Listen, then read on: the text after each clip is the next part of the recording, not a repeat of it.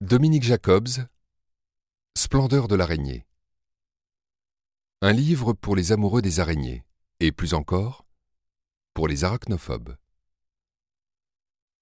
Présentation de l'octopathe.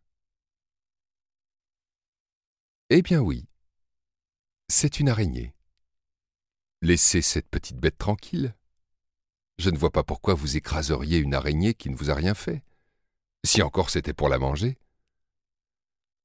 Ainsi parlait Marcel Aimé dans Clérambard. La manger? Ceux qui la mangent ne savent rien. Rien de nos phobies, de nos angoisses, de nos cauchemars. Ils s'en moquent des cauchemars, puisqu'elle apporte les protéines qui leur manquent. Ils ne vont pas y regarder de si près, les Indiens d'Amazonie qui font courir les migales sur leur visage devant les touristes et négocient chèrement les photos du spectacle. Ils ne vont pas compter les pattes, les Chinois qui les croquent dans la rue bien grillés, il leur trouve même un goût de crevette.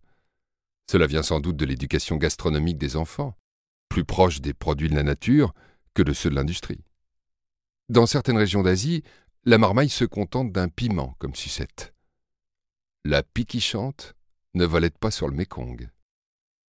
Mais nous, que tout est frais, nous n'arrivons même pas à cohabiter dans nos chambres à coucher avec une pauvre petite chose qui ne cherche qu'une moitié consentante pour agrémenter ses nuits d'automne nous qui essayons d'expliquer nos peurs en les reliant à notre enfance, nous devrions apprendre que le passé n'y est pour rien, et que si nous étions raisonnables, nous nous contenterions d'admirer cette folle, noire, énorme, bien étalée sur une cloison blanche, au lieu de rester pétrifiés sur place, à éructer à appeler à l'aide. Elle va sûrement nous sauter à la figure. On raconte l'histoire de ce jeune homme saisi de terreur, qui alla chercher sa carabine à plomb et mitrailla l'innocente visiteuse. Le plus téméraire l'écrasera d'un coup de savate. Il n'en restera pas grand-chose, sauf si c'est un spécimen démesuré.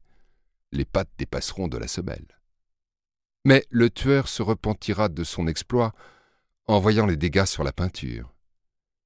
Sans son zèle assassin, la bête aurait déguerpi toute seule pour se cacher dans un trou ou ailleurs au gré des reliefs du mur. Il est d'ailleurs étonnant pour quelqu'un qui recherche plutôt les coins obscurs de se mettre en scène en pleine lumière en négligeant effrontément les risques.